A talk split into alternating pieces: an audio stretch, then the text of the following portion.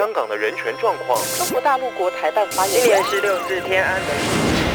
从新闻看见真实的中国，欢迎收听《中国这一刻》。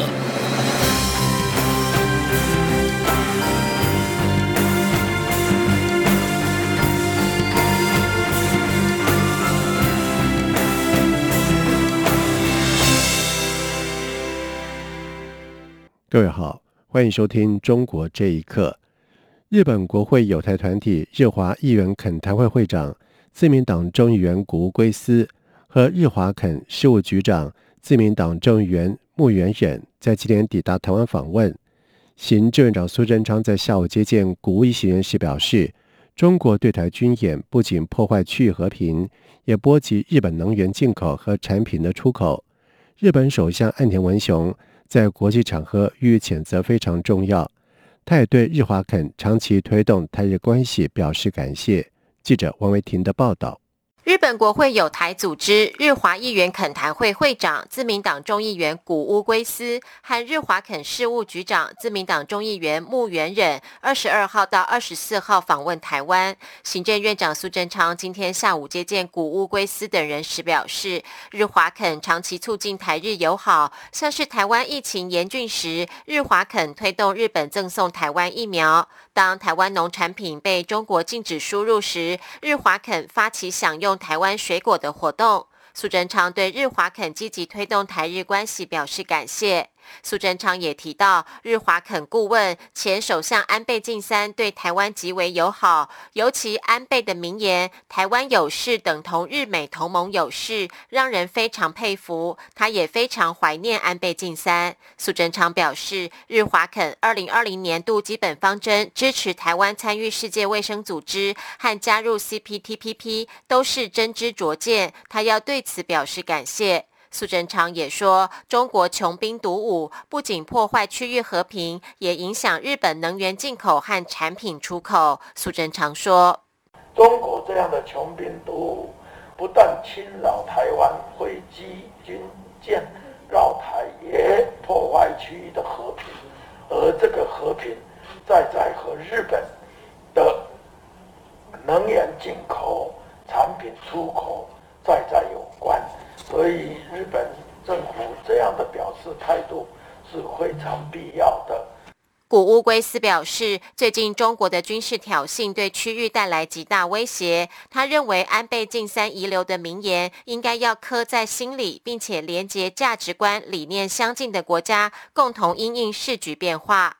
古乌圭斯表示，日华肯支持台湾参与世界卫生组织，且台湾曾经以观察员的身份参与世界卫生大会，中国的反对毫无道理。他也表示，台湾想要加入 CPTPP 曾有问题，但在福岛五线农产品进口台湾后，问题已经解决。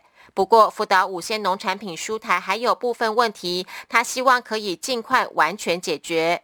古乌圭斯也提到，台湾高铁车厢采购案已经到了快要决定的时候。虽然这是民间企业的问题，但日华肯非常关注。古乌表示，台湾高铁是台日合作的具体象征。他相信苏贞昌也认为，日本新干线无论在安全、准确度和技术上都是世界第一。他希望台湾政府也能从旁协助，顺利解决。中央广播电台记者王维婷采访报道。中国各地高温红色预警持续，极端的天气使得民众苦不堪言。根据中国水利部的统计，高温已经造成四川、重庆、湖北等九个省市耕地受害面积达到三千两百九十九万亩，有两百四十六万人受到影响。地质专家分析，在高温时用电量大，现行的能源供应无法及时应对突发而来的极端天气。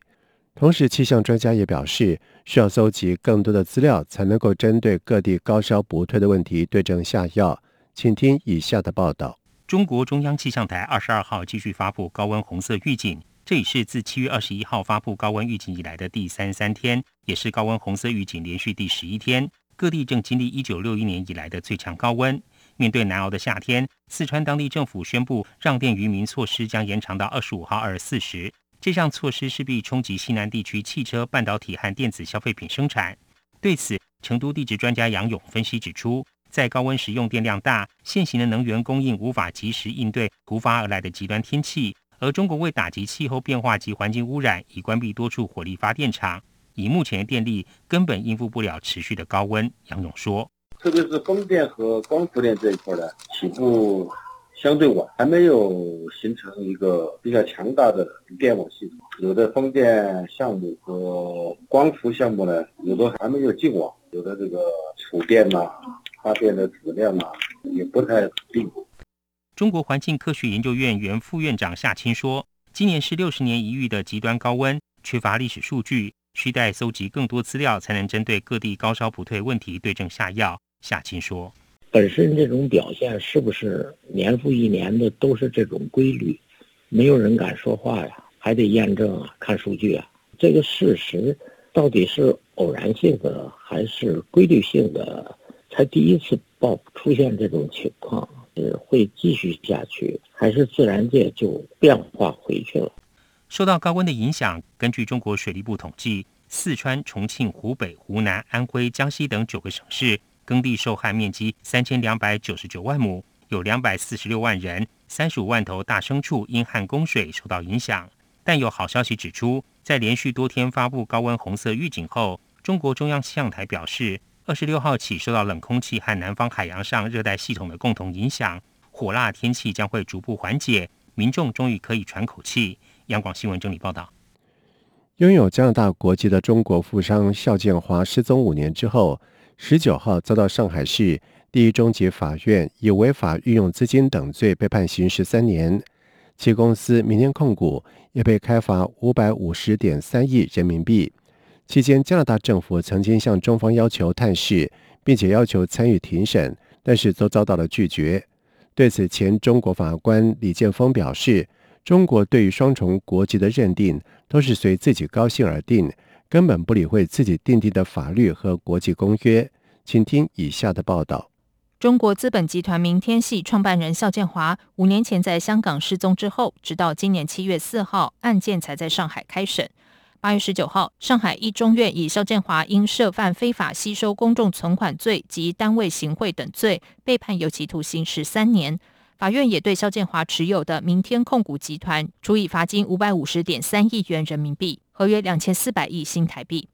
对此，中国旅美民运人士郭宝胜表示：“没有人知道肖建华最后的命运又是如何。”他说：“这十三年时间，最后把你就整死在这个监狱里。呃，像这种人就掌握太多高层秘密的这些企业家，没有一个下好下场，他有可能就死在监狱里面，因为他知道的呃东西比较多嘛。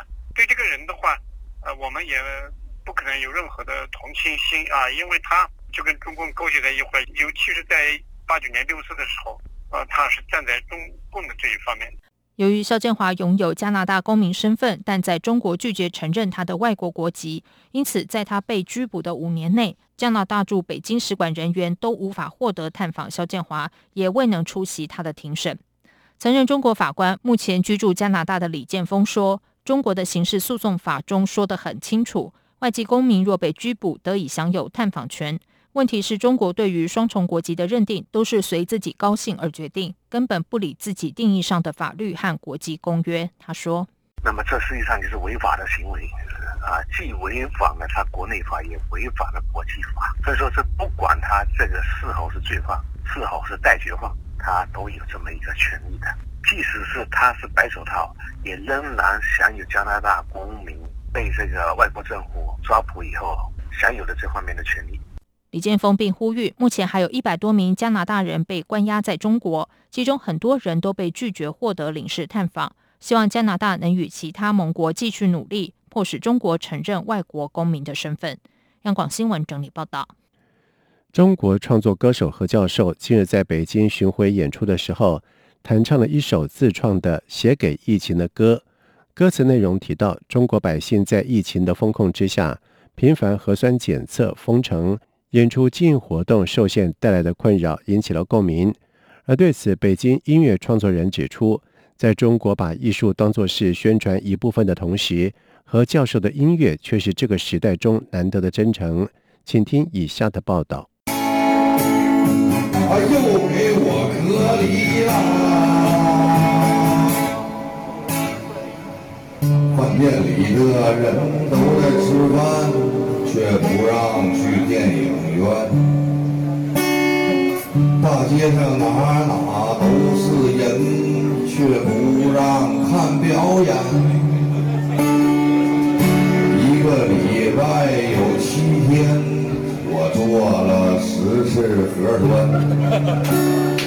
这首歌是新浪微博账号为“网瘾少年何教授”二零二零年间创作的《送给我孩子的歌》歌曲，后来改编成写给疫情的歌。歌词当中写出了中国民众对频繁的核酸检测、隔离、封城等无奈与不满。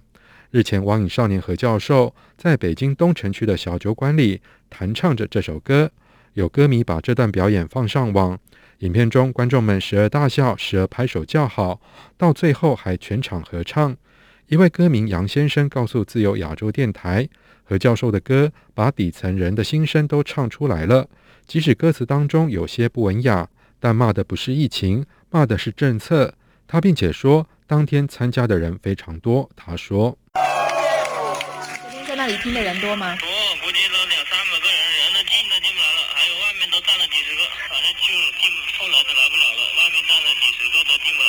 在北京的音乐创作人李先生说：“何教授的音乐不复杂，但却是这个时代难得的真诚。”他说：“在中国这个中国的艺术创作啊，可能在在世界上也是呃少有少见的，也是外国人很难以理解的。就我们这个创作，啊很多都是组织起来，艺术创作活动当做一种任务去完成，有组有组织有规划的啊，按照这个上级领导的吧。”上级领导的一些要求和意图，其这其实就和我们这个中国的新闻工作者的作作用很相像，都是这个宣传的一种形式。这一段由何教授亲自演唱的写给疫情的歌，之前在网上疯传，但是根据香港媒体报道，这一首歌曲在微博以及哔哩哔哩等平台已经被下架。此外，一位网友在推特上面指出，他因为在微信群里发了何教授的骂街现场。被以违反互联网相关政策为由封号一个月，许多歌迷也因此开始担心起和教授的安全问题。以上新闻由央广整理报道。